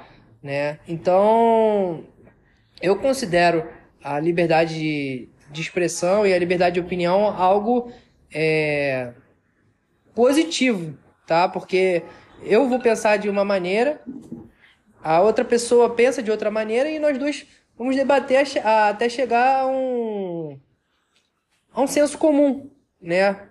A gente pode debater ideias e, e não chegar a nada, né? Mas praticamente a gente vai sair do debate bem feliz em relação àquilo. Então, eu acho a censura muito forte algo que, que vai acabar com a opinião das pessoas, não, não, dá, não dando voz à opinião de certas pessoas que poderiam ser ouvidas e até debatido o caso em si. Certo, gostei, gostei, entendi. É, você quer que realmente as pessoas elas se escutem, que elas querem, que elas debatam, que elas conversem, de, de forma a chegar num ponto comum. Eu acho que a comunicação é a, é a maneira bem eficiente de a gente tentar chegar num ponto comum. Nem sempre é possível, o mundo é muito vasto, tem muitas ideias, mas eu acho que a comunicação de fato é a, é a melhor ferramenta que a gente tem num discurso de forma a tentar se entender. Infelizmente, nem sempre é possível. Eu acho que, como você falou, a censura ela é perigosa mesmo. Eu acho que a gente é, é aquela coisa, você começa, mas nunca sabe onde parar. É algo que pode acabar se tornando vicioso. E tem alguém que está por trás da censura. Tem alguém que está por trás da censura. Ele também é um ser humano. E aí vem aquela velha pergunta até do, do Watchmen, né? Quem vigia os vigilantes? Exatamente. Então é sempre algo perigoso começar com uma censura ainda que alguns ideais muito radicais eles acabem sendo cancelados e a gente acabe deixando isso passar. Acho que se a gente chegar num, numa espécie de de pelo menos assim de um acordo de o que que, o que, que não pode mesmo algo não pode divulgar sobre um ideal que é extremamente radical e vai contra a ética vai contra a ética de fato eu acho que aí tem um ponto que seria praticamente válido para todo mundo, de ser a favor de genocídio. Estou é, aqui especulando. Estou usando até, posso estar até sendo muito exagerado no meu posicionamento. Mas se a gente falasse que é proibido postar sobre genocídio, acho que não teria nada errado a respeito disso. Mas como eu disse, a censura é algo perigoso. Uma vez que começa, pode perder a noção de quando parar. Mas estou aqui querendo complementar e estou até tomando a vez para mim. Vou passar aqui a palavra para o Felipe, que ele com certeza tem algo a acrescentar aqui para o nosso grupo. Fala, galera. É, então, essa questão é meio. É, eu já vi várias questões, né, vários debates sobre isso, achei interessante, porque eles dizem o seguinte: ah, as plataformas, né, porque a pergunta era sobre cancelamento, controle de né, moderação de conteúdo por parte de empresas que administram. Dizem, ah, não, mas é uma empresa privada, né? Então é a mesma coisa. Eu não vou chamar ninguém que quer me ofender para dentro da minha casa. Eu simplesmente não vou deixar essa pessoa entrar lá e fazer isso. Porque fazer me, me xinga na rua, em espaço público, né? Então eu já vi alguns reduzindo a questão da liberdade de expressão, dizer assim, é, ser ampla e restrita no ambiente público. No privado a mesma coisa. Na minha casa eu não vou deixar ninguém ficar gritando, eu vou tirar o cara. Não vou deixar de forma alguma. Então, assim, só que por outro lado, aí qual é a, a, os que discordam dessa opinião falam o seguinte: eles são mero veiculadores de opiniões. Eles não precisam valorar. Porque vamos supor, a pessoa é de direita e falou uma grande besteira. Aí ela vai ser censurada, né? Porque a gente sabe do viés, né, realmente das mídias, né, é, e normalmente, né, majoritariamente, esse, essas empresas de, de checadores de fatos, tudo isso, né, é, tem um viés político, né, mais à esquerda, elas censuram tudo que é de direita. E se alguém fala uma besteira muito grande e é de esquerda, o conteúdo não é. Então, assim, acaba que a plataforma ela também tem um lado, ela não é isenta. Né? Então, o meu posicionamento eu defenderia que fosse livre todo, discurso livre, até mesmo nas plataformas que são né, empresas privadas, e a pessoa ciente daquela responsabilidade que a gente falou. Eu falei alguma coisa, eu ofendi alguém, calúnia, injúria, difamação, que já existe, já está prescrito. A gente sabe que tem coisas, por exemplo, que são pontos pacíficos. Você não pode ter uma fala, alguma coisa, incitação ao crime, né? A violência. Isso é crime. Isso já é ponto pacífico, né? Então, assim, no final das contas, eu acho que o cancelamento ele é o velho né, assassinato de reputação, né, que com um verniz moderno, né, essa mordaça social, né, uma espécie de campo de concentração atual, a gente vê né, a atuação daqueles grupos, né, Sleep Giant, que fica, por exemplo, o jogador Maurício, né, ele fez um posicionamento de um filme, se eu não me engano, né, ah, acho que era do. Não sei se era do Batman ou do Super-Homem. E aí fizeram uma pressão, ele foi cancelado, foi demitido, perdeu o patrocínio, né? Então, para mim, o cancelamento ele é só uma velha verniz para velha censura mesmo, né? É. Então, eu sou contra qualquer meio de cercear o livre discurso, seja sob essas alegações bem intencionadas, né, de entre aspas, atos antidemocráticos ou pela velha brutalidade ideológica mesmo. Ah, não, eu não quero que você fale, você não tem direito de ter a sua opinião, e aí isso realmente é uma. Então eu entendo que o, essa moderação de conteúdo, essa, né, o cancelamento moderno, ele é só uma censura escancarada com alguma roupagem ali mais né, aceita socialmente. E, a, e também acaba entrando, por exemplo, discurso de ódio, né? Tudo hoje é discurso de ódio. Você tem uma opinião diferente da majoritária, é discurso de ódio. Então, esse, essa expressão, né, discurso de ódio, ela é um coringa para calar opiniões contrárias, né? E isso mostra também como as redes sociais, até mesmo as faculdades, elas infantilizaram um pouco o debate, né? É, lá nos Estados Unidos, eles criaram aquelas zonas seguras, né? Que são espaços onde certos assuntos não podem ser debatidos. E logo na faculdade. É, na, na, nas faculdades onde você, né, o debate de ideias deveria ser livre, realmente restrito, você ter esse amparo, né, a faculdade, né, a universidade se propõe realmente né, ser um, um local onde realmente as ideias são é, precisam ser né, defendidas e rebatidas. E com isso, o que, que acontece? Você, qual é o perigo iminente disso daí, né? É que o horizonte da liberdade de expressão ele, ele diminuiu muito. Porque antes, né, isso não mudou em termos de lei, mas isso mudou num apelo social, no ideário da população, né? Você falava o que você queria, né? E você sabia que você corria o risco de, de responder por isso, por calúnia, injúria e difamação. Então você falava realmente, você era livre para falar. Hoje não. Hoje você pensa assim, não, o, o que você tem a dizer é tão perigoso que a gente não vai deixar nem você falar. Então, assim, você perdeu a liberdade de expressão e as ideias morrem aí. Aí tem aquele conceito, né, da cientista política lá, né, do... Que, que foi lançado em... Mil, ela escreveu isso em 1960, mas só foi lançado em 84. Sobre a espiral do silêncio é que você acaba que você mesmo já se autocensura. Por quê? Eu tenho uma opinião e ela, acho que todo mundo já viveu isso aqui, né? Você está num grupo social, você tem uma opinião praticamente às vezes só você tem opinião contrária, ou você está num número infinitamente menor de uma opinião majoritária. Você não quer ter aquele ônus de, de, de ser, né, de, de ser, sei lá, exposto, de, de ir contra o pessoal, e aí você acaba se silenciando, então você vai se autocensurando, e a espiral do silêncio é isso, ela vai ficando numa crescente até supostamente ter um, uma opinião, um posicionamento majoritário que ele é tirânico, porque você não se sente à vontade nem para voluntariamente se opor a ele, né? E essa zona segura, qual é o, o que está por trás dela lá nos Estados Unidos? que ele chama, né, o, o, Foucault, né, também usou muito isso, é, é o conceito de microagressão, que é realmente assim, ó, a definição dele é muito, enfim, é espúria, né? Qualquer opinião contrária dada opinião dada, né, que qualquer uma, que tem o potencial de magoar ou ofender um grupo minoritário. Isso já é por si só uma agressão. Então, qualquer coisa que você venha falar, né, que venha ferir a experiência, o sentimento, a vivência de um grupo minoritário é transformado em agressão. E isso abarca tudo. Então, tudo que você tem, então, é, qualquer grupo, e gera aquela geração, né, que eles, que eles chamam também de floco de neve, né, uma geração muito fraca que não, não consegue ser confrontada, não consegue ter um debate de ideias, e para você preservar ela, você precisa, na faculdade, criar um espaço onde esses assuntos não né? Então, assim, eu acho isso um absurdo, né? É, o, o, nível em que a gente chegou e o perigo iminente é justamente esse. É que a gente, a gente corria risco de, se a gente, com o nosso livre discurso, a liberdade de expressão, a gente extrapolasse, a gente seria, a gente pagaria o preço por isso, por essa agressão contida no que a gente falou.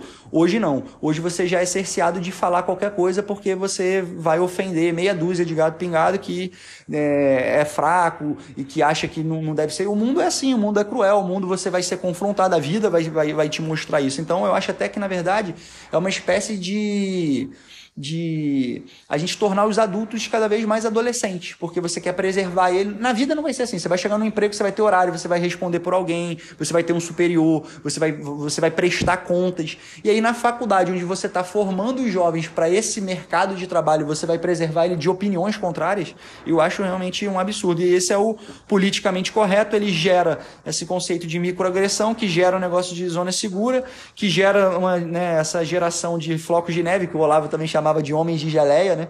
Que, então, assim, e, e, você vai vendo que cada vez mais o discurso livre vai sendo perdido. Às vezes voluntariamente por autocensura e às vezes como uma imposição de um governo ou de mídias sociais, enfim, de um apelo social, você vai ferindo de morte a liberdade de expressão.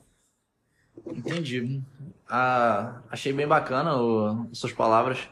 Acho que vale acrescentar aqui, você falou de faculdade, até me lembrei que nesse artigo que eu mencionei para nossa pergunta, o, no artigo é mencionado um episódio que ocorreu em Yale, na Universidade de Yale, nos Estados Unidos, e ia ter uma prática de livre discurso na, na universidade e alguns estudantes eles queriam silenciar o, o evento, a, porque uma, uma participante do evento, uma conservadora e cristã, ela tinha um posicionamento, as pessoas queriam ali calar o evento.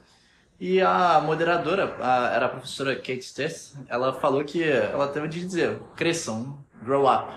Porque o comportamento era ridículo, porque tinha alguém com opinião divergente.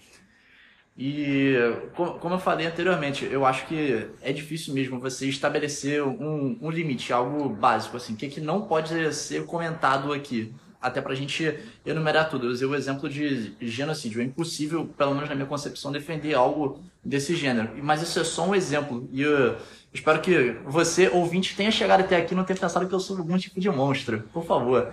Mas é porque tem coisas que são é, impossíveis de se defender, na minha, na minha concepção. E eu acho que se fosse para a gente chegar num senso comum, é isso aqui não pode ser defendido de maneira alguma. Isso aí até poderia acontecer. Mas mais uma vez reforçando, censura para mim é algo muito perigoso. Continuando aqui, por favor, Gabriel Lopes.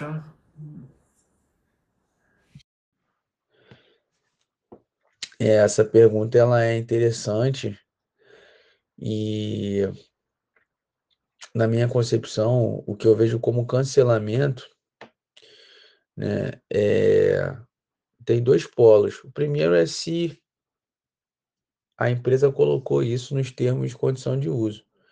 Se isso foi, foi estabelecido lá, essa possibilidade de que aqueles que, que emitirem algum tipo de juízo de valor, conteúdo que não foi de acordo com as diretrizes da empresa vai ser excluído, se isso estiver prescrito lá, eu acho totalmente plausível. Caso contrário, eu acho que não é não é justo esse tipo de exclusão dos usuários. É claro que as empresas elas, elas as empresas atendem os patrões, né? Quando o Estado ele se manifesta, ela cata, entendendo, né, ali o seu lugar, muitas das vezes, e quando um grande número de pessoas reage negativamente a um tipo de postagem, é, a empresa reage também em conformidade com aquele pleito. Totalmente sem partido, sem, sem, sem tendência. A grande questão é que a nossa sociedade ela ela está passando por uma está passando não, ela sempre esteve, mas agora o mecanismo moderno de repúdio é você contestar, contestar uma, uma informação, contestar uma situação, fato, até que ele suma. E aí, como a empresa vai atender os pleitos, basta você conseguir viralizar aquilo ali. Viralizando, você certamente tem uma, uma exclusão daquele pensamento. É um, é um monopólio, é um domínio. Na verdade, é uma estratégia de, de inclusão de pensamento. Claro que, se a gente for olhar antigamente, para ser feito isso, demandaria mais esforço. Mas também, antigamente, as pessoas não tinham tanta oportunidade de colocar suas opiniões. Né? É... No tocante aos discursos de ódio, ou até mesmo uma possível censura, eu não vejo dessa forma. Eu acho que os discursos de ódio que hoje são tidos como, como tais são simplesmente divergências de opiniões que cada um tem não, não tem tido justamente a liberdade para poder entoar, dado que as empresas ultimamente têm acatado efetivamente, essas empresas de rede social têm acatado efetivamente ali as pessoas, né? A, a grande maioria que decide se permanece ou não, como se fosse um Big Brother, o argumento. Sendo que num debate não é assim. Nas universidades também. E, e, e essas questões, essas, essas empresas têm replicado na sociedade esse conteúdo. Apesar delas servirem à sociedade, a gente percebe que hoje numa roda de conversa, né, enfim, nos demais locais, você precisa ter uma opinião muito mais é, em conformidade com o grupo do que efetivamente o ambiente está propício para um debate, ainda que em discordância. Né? Essa é basicamente a minha opinião sobre o que foi falado aí. Show de bola. Mais uma vez, muito foi acrescentado aqui. Seguindo aqui, é, seguindo aqui um pouco mais com essa ideia de liberdade de expressão, uma questão que eu quis puxar aqui foi a respeito de humor. Acho que a coisa que tem sido bastante discutida hoje em dia é o limite de humor. O humor negro é é uma categoria de humor que trata de temas muito pesados, sensíveis e pode ser ofensivo a a raças, credos, religiões, a, a, a nacionalidade. Pode ser ofensivo de várias maneiras, mas exatamente por ser inesperado dessa maneira, ele pode ser, ele pode ser engraçado. Ah, mas algo que eu queria puxar aqui, alguns, do, alguns comediantes famosos no, famosos no Brasil, eles encaram diversos processos por piadas que eles contam. E às vezes eles podem gerar reclamações, protestos por piadas que, ele, que eles contam em shows de humor que são pagos e as pessoas já sabem que podem ser ofendidas, que podem é, ser participantes do show de piadas, que elas podem acabar fazendo parte do show também, ou de piadas serem sendo feitas em um horário que já é o horário de madrugada e já não o público indicado é para maiores de 18 anos e pessoas que estejam dispostas a ouvir algum tipo de humor um pouco mais mais pesado. Então eu queria saber de vocês se vocês acham que o, o humor negro, ele de fato, ele é algo negativo, se ele é algo positivo, se ele não gera nenhum problema, se ele de fato deveria ter alguma espécie de limite, ou se dentro de um show de humor essas piadas elas não são exageradas, porque as pessoas sabem que é uma espécie de lugar em que esse tipo de, de coisa ela é autorizada, permitida. Existe uma espécie de contrato entre o estabelecimento e o e quem promove o show de humor, quem vai conduzir o show, de realmente contar essas piadas pesadas. Então, por favor, Jorge Moura, você primeiro. Posso contar uma piadinha? Brincadeira, pessoal. É, eu acho o seguinte, né? O cara que vai pagar por um show, que né, o cara que tá a fim de ir no show, seja ele um show de comédia, né, seja uma peça de teatro, o cara que tá pagando aquilo, ele vai estar tá lá porque ele quer receber, né, seja a cultura ou então a comédia que tá, que tá sendo permitida naquele espaço. Então, por exemplo, eu sou um cara que não, não gosto de. Não gosto de rock, né? Mas é, eu não gosto de rock, mas tem pessoas que gostam de rock, né? E o cara que pagou no show de rock, ele vai lá para ouvir aquilo, né? É diferente do é a mesma coisa no, no na, na, comédia, né? O cara que tá ali no seu espaço, né? Fazendo as suas piadas, fazendo a sua comédia, é, sendo esta utilizando humor negro ou não, né? Quem pagou prata naquele espaço vai usufruir da comédia exercida somente naquele espaço. Né? Agora, o que não pode é pessoas que não gostam daquilo repercutirem algo e, e às vezes nem vão ao show, né? Nem vão na. É, acabam sabendo por internet, né? Às vezes o show é gravado e às vezes a pessoa pega aquela rebarba ali e simplesmente é, oferta contra aquilo, né? Então acho um absurdo isso que as pessoas estão fazendo, né? Porque se o cara tá pagando para ir no show e tá usufruindo daquela coisa, tem pessoas que compactuam com aquela ideia, né? E a comédia é isso, a comédia, a piada é gerada pela indiferença, né? Então se a pessoa tá ali é, usufruindo do momento, não, o momento dela não pode ser atrapalhado por causa de outra pessoa que não, às vezes não tá ali e quer opinar sobre algo. Né? Então, a gente, a gente tem muito, muito disso no, nos dias de hoje, né? As pessoas que não compactuam com as ideias das outras querendo calar certo tipo de pessoas. E às vezes não é assim. Né? É o que eu falei, o debate, ele, é, o debate ele tem que existir, essa compactação de ideias ela tem que é, ser livre para todo mundo, seja ela por forma de piada, seja ela para um show de rock, né, para um show de rap, tá, que ocorre na cidade, não pode ter censura em relação a isso. Entendi, entendi. Então, é, é, aquela coisa, né? É uma espécie de lugar em que você, em você espera isso. Então, ali pode. É, é aquela coisa, tem, tem local em que você pode falar certas coisas, tem local em que você não pode. É, você tem que saber quem está promovendo o evento. Se o local está promovendo esse evento, quer dizer que pode, tem tá tudo tá tudo dentro dos conformes.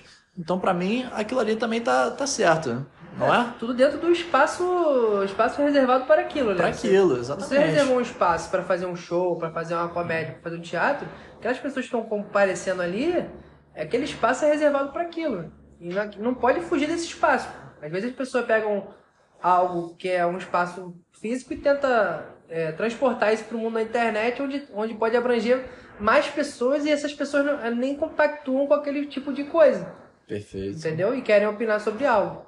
Perfeito. Show de bola. Muito bom. É, prosseguindo aqui, por favor, Felipe, é, o que, que você tem a dizer aí pro, pra gente, por favor? Então, pessoal, na verdade eu, eu já, já sou um defensor daquela velha é, história que a gente falou aqui. Existe já tipificado na lei é, injúria, calúnia e difamação você, eu acho que a gente está trilhando um caminho muito perigoso. A gente esquecer né, todo o nosso aparato jurídico que já existe, né, que já está posto, né, consagrado, e a gente ficar criando novas vertentes, né, como discurso de ódio, lugar de fala e não sei o que, e um monte de expressão que na verdade serve para cercear, que não utiliza o aparato constitucional, porque, por exemplo, é, já foi aprovada né, no início desse ano uma lei, né, a lei é, 14.532, né, que foi, ficou, foi até taxada né, na, na mídia mesmo, né, como uma lei anti-piada, porque é uma lei, é, como eu falei, né, do início desse ano, que ela tipifica a injúria racial com um crime de racismo, né? Considera, né? Então, assim, é uma coisa muito pesada. Isso significa que você não pode mais fazer, então, uma piada de português, às vezes é coisa até mais abrandada, assim, né? E até mesmo que, né, o considerado, né, o, fala, o chamado humor negro, né? É, eu penso assim, você é da, do grupo que foi ofendido, você tem as vias legais, você pode fazer isso como pessoa física, você pode entrar com uma ação coletiva, né? É, agora, você cercear o direito, a piada, uma coisa que às vezes, né? Então, assim, eu acho. E não só na questão do humor. Eu acho que tudo que você se. A gente tem que defender que o discurso seja livre e que as pessoas que extrapolem aquilo sejam demandadas judicialmente pelo que já está previsto. Calúnia, injúria ou difamação, né? Se você atentar contra a honra, você imputar alguma coisa falsa, né? Um crime, uma notícia falsa e você ofender também, né? Porque é, é, a injúria. Então, assim, a gente já viu, né, essa escalada um pouco aqui no Brasil, né? Infelizmente, a gente teve aquele, aquele humorista do canal Hipócritas, né? O Bismarck. O que que tá lá na peça processual dele? Atentar contra a democracia. Não existe essa tipificação penal. Entendeu? Então, foi alguém que foi preso, demandou é, demandas jurídicas em instâncias que não eram pertinentes a, a, ele como um cidadão comum por uma coisa que não está tipificada. Não existe atentar contra a democracia por fazer piada, por fazer vídeo jocoso, né? seja de partido, de pessoas né? políticas e tudo mais. É, o Léo Lins mesmo, que acho que talvez seja o mais famoso aí, né? Do, que trabalha com essas piadas um pouco mais né, pesadas é, a, a, a, juíza, né, eu retirei aqui o que estava no processo dele, estava reproduzindo discursos e posicionamentos que hoje é, são repudiados. Quem censura o, né, o, aquele que está censurando? Quem vigia o vigilante? Porque a gente está, né, as pessoas estão sendo presas, inclusive, estão né, acontecendo coisas é, que ferem os nossos preceitos legais, né, a nossa carta magna, né? Eu cito também aqui, na, apesar de não ser da parte de é, de humor, né, relacionada a produções culturais, né, que essa lei aí que eu falei de ela, ela fala isso, o âmbito de piadas, né, de raça, gênero, coisas assim afetas na área de, de cultura, né.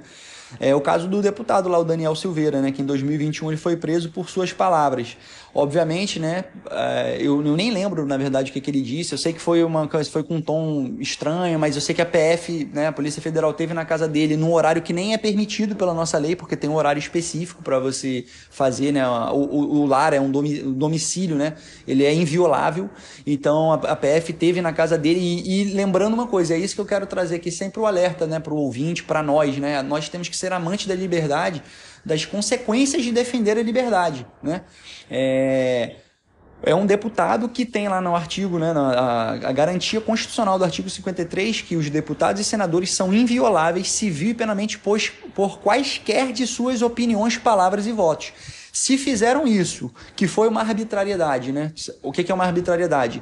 É algo, uma demanda política, né? É uma decisão judicial que ela não se ampara em preceitos legais constitucionais. E a prisão dele foi isso, porque ele era um deputado e por mais asqueroso, por mais repúdio que a gente tenha pelo que ele falou, ele tinha um amparo e ele era um cidadão, digamos assim, ele tinha ainda um foro privilegiado que nós não temos, cidadãos comuns, né? Se fizeram isso, se fizeram essa arbitrariedade com alguém que tinha um amparo constitucional superior ao que nós, cidadãos comuns, temos, o que não farão conosco? Né? Então a questão aqui não é um alarmismo, não é nada. Eu digo assim: a gente precisa ser um defensor da liberdade, independente de, de quem venha utilizá-la de modo equivocado e tudo mais. Para esses casos, a gente tem a lei calúnia, injúria e difamação. Então não vamos fugir disso. É, porque senão a gente vê toda aqui eu trouxe três casos, né, do Léo Lins, do, do Bismarck Fugaça, né, que é o humorista canal Hipócritas e o, o deputado Daniel Silveira, né? Então assim, são casos assim, eu entendo alarmantes, lamentáveis, né? Porque o nosso todo o nosso o aparato jurídico, né, constitucional, não está sendo de fato legitimamente é, aplicado, né? E a gente e apesar de parecer uma coisa, né, de somenos, ah, mas é humor, você está fazendo um alarde, não, não é. É liberdade, é censura que está escalando, que pode vir a escalar caso nós não nos posicionemos contrários a esse tipo de, de espólio, né? E de censura às nossas falas, às nossas liberdades em geral. Entendi. Muito maneiro. O... Agora vou passar a palavra aqui pro último defensor da liberdade, nosso amigão aqui, Gabriel Lopes, por favor.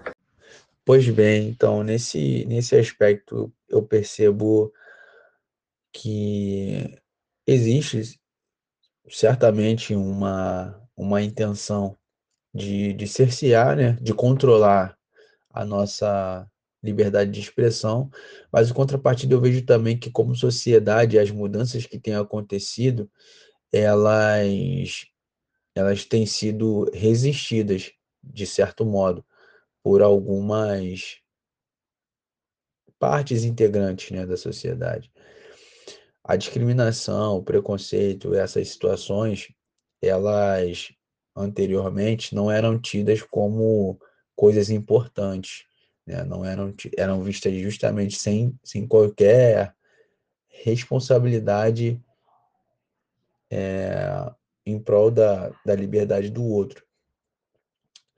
A gente pode até procurar alguns casos antigos, né, na, de fato, de processos efetivamente que atentem à, à honra daqueles que se sentiram né, de fato desrespeitados e, e não pegava nada, e não dava nenhum problema. Mas esse ato de tipificar como crime essa legislação, no meu entendimento, eu vejo que não atenta àqueles que cumprem, que respeitam os outros. É, é claro que uma ferramenta na mão de alguém mal intencionado pode ser criada tanto para o bem quanto para o mal, mas eu acho que aqueles que não desrespeitam as pessoas, quer sejam por suas é, por sua crença ou por sua cor de pele ou por sua opção, enfim, sexual, de gênero, que seja, elas de maneira nenhuma vão se sentir afetadas por esse tipo de, de, de união, né? Que no caso a tipificação foi uma união de decretos e, e, e leis passadas. Então, de certa forma, eu vejo que existe um avanço no arcabouço jurídico nesse sentido. O que me preocupa, efetivamente, é a forma como, como esses processos desenrolaram e, e justamente a, a, a, quais pressupostos eles estavam, a quais pressupostos eles estavam vinculados. É, essa questão justamente de você não poder trabalhar com essa, com, esse, com essa área de humor, né? o humor ácido ele, ele já tem muito tempo. Ele não é uma, uma, um, um tipo de humor moderno. A própria comédia, ela na antiguidade, ela já trazia o idiota, né, que era o comum, que era o, o próprio público, o espelho do próprio público, do cotidiano do próprio público, é, à tona. Então, o humor ácido ele se, ele se reflete efetivamente num, num tom um pouco mais pesado naquilo que a desgraça do homem é, reverbera. Claro que como, quando você é, desvaloriza alguém fora desse contexto, é uma, é uma justificativa e tanto para quem não quer ser arrolado, a despretensiosidade das palavras que entoou, mas não é nem um pouco confortável para a pessoa que é discriminada, tampouco é separada, né, por, por, pela sua opção ou talvez não opção, se submeter a, a um tipo de, de situação dessa e não ter como recorrer porque judicialmente a estrutura montada não atende, né, não é capaz, não tem força para para chegar e, e, fazer alguma coisa relevante com a pessoa. É, tipificado esse, esse crime, pessoas podem agora ir para a jaula, coisa que antes não era possível. E dado esse teor de seriedade, eu vejo que o pessoal vai pisar em ovos. Deixar de fazer piada, eu não creio que isso vai acontecer. Mas jamais, jamais. Mas eu acho que a variedade e até mesmo né, a, a possibilidade de se trabalhar com esse com, esse, com essa área e nesse sentido vai permanecer. Né? Como resultado, como efeito dessa lei, talvez, né, se é que a gente poderia dizer assim, eu não vejo que é uma constante limitação da liberdade. Creio que seja apenas um reajuste das velas. Né? E as cartas já estão marcadas, né? A gente sabe que hoje na condição do Brasil o que que se pode falar, o que que não se pode falar, né, tecnicamente. E isso, é, esse para mim é, é a grande manifestação da, da ausência de liberdade. Não é expresso numa conduta ou outra objetivamente, mas sim como o nosso plano de Estado tem se desenrolado. Acho que se a gente for começar a analisar é, os feixes da história como um, o Brasil cumprindo um plano de Estado, não um plano de governo, a gente consegue de fato entender que isso tudo está né, tá cooperando de fato para uma maior limitação da nossa liberdade de expressão. A gente está perdendo o nosso estado de viver, né, o nosso estado de, de ser livre para ter uma opinião divergente. Opinião divergente, eu não digo de respeitar, digo de ter uma opinião divergente né, de, das outras pessoas. Então, pessoal, a gente encerrou as perguntas por aqui. Todo mundo aqui se expressou um bocado. Obviamente, por ser um tema tão amplo e rico, é difícil a gente conseguir ser completo em todas as nossas respostas e propostas. De qualquer forma, demos aqui o nosso melhor. Agradecemos a, atenção de quem chegou até aqui, afinal é um podcast longo. Dessa vez teve até discussão aí. Então, poxa, realmente é, é muito maneiro se você, nosso ouvinte, chegou até o final. É, deixa aqui uma. Deixa aqui a indicação aqui de, de filme. Tem um filme que eu particularmente gosto, que eu gosto muito, se chama negócio arriscado. E é um filme sobre um rapaz, um adolescente que ele passa um fim de semana sozinho e ele se vê subitamente muito solto na própria casa e ele começa a se envolver numa série de problemas. E ele se vê solto em casa porque os pais dele vão viajar um fim de semana, ele fica sozinho e ele começa a acumular problemas no fim de semana porque ele começa a dizer para si o dane-se. Nas palavras do amigo dele tem uma palavra que seria de melhor, melhor encaixada aqui, se encaixaria melhor mas eu não vou dizer essa palavra não. É, ele fica dizendo dane-se para si, que ele tem que viver, que ele tem que aproveitar. Ele acaba se envolvendo na série de problemas. Fica a dica, negócio arriscado. É um dos primeiros filmes da carreira do Tom Cruise, muito antes dele fazer um sucesso estrondoso com filmes de ação como Top Gun e Top Gun Maverick e Missão Impossível. Bem maneiro o filme, fica a minha recomendação aí, tá bom? Deixo aí agora com, com o Jorge, que ele com certeza tem algumas conclusões e indicações aí pra gente. Bom, pessoal, é, para concluir aqui meu, meu pensamento, né? É, é, o que eu falei, a liberdade está presente em todos os temas aí da seja na geopolítica, como comentamos aqui na, na liberdade dos mares, na liberdade de navegação, seja é, na liberdade de expressão, na liberdade econômica, né? Tanto que eu produzi um artigo falando so, somente sobre a liberdade econômica, tá? Vai estar disponível é, no site da da Academia dos Curiosos, tá? Ainda estou concluindo esse artigo, mas brevemente vai estar aí disponível né, no nosso site. Como recomendação, deixo dois livros aqui. É, um falando sobre a liberdade da vontade, de Arthur Schopenhauer, e o outro ele falando sobre um pouco mais sobre a liberdade econômica. Né? Um livro de George Clason é o, o Homem Mais Rico da Babilônia. Tá? Então, um livro muito importante aí, vou estar falando sobre ele bastante no meu artigo.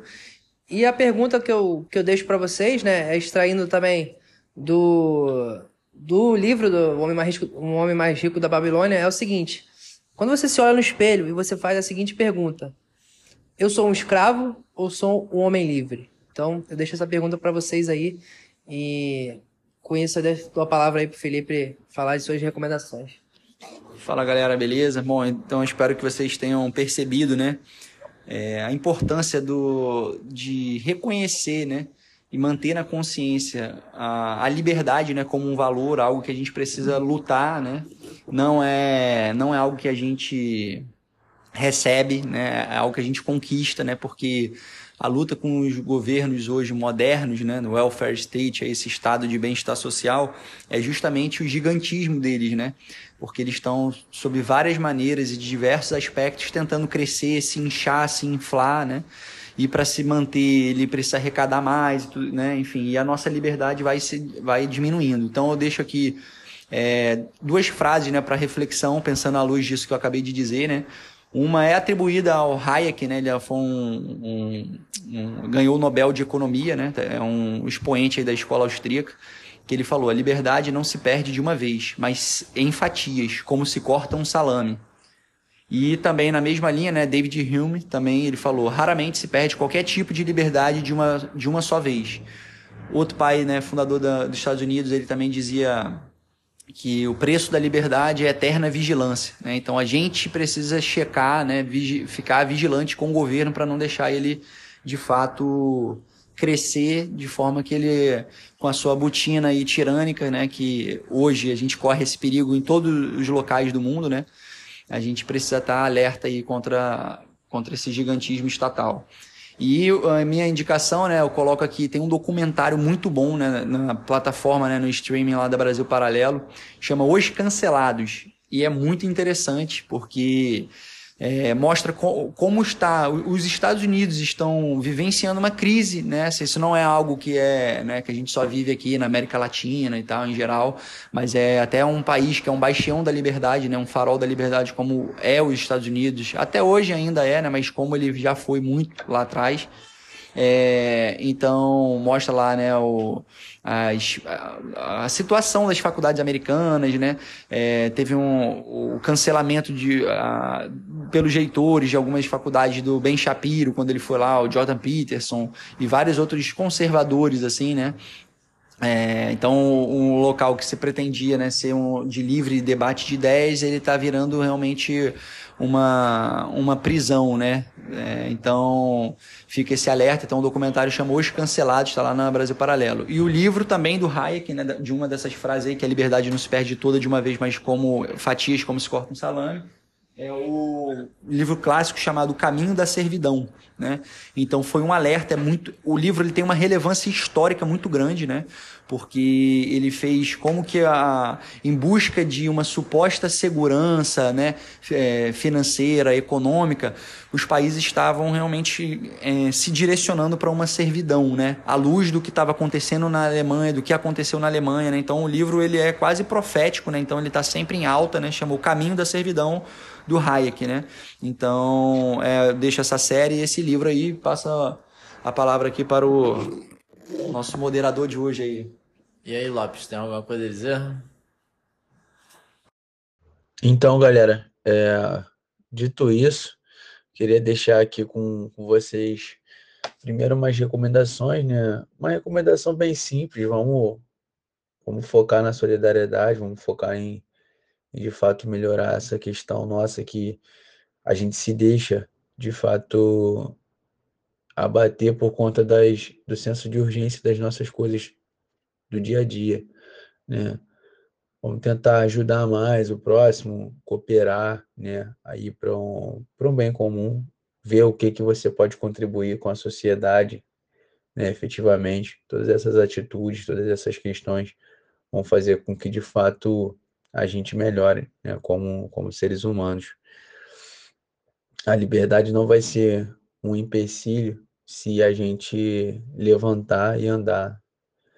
Se a gente levantar da nossa cadeira e ir até alguém passar uma mensagem, se a gente levantar nossa zona de conforto e de fato prestar uma assistência a quem precisa, a gente pode muito e a gente pode muito com os nossos atos, né?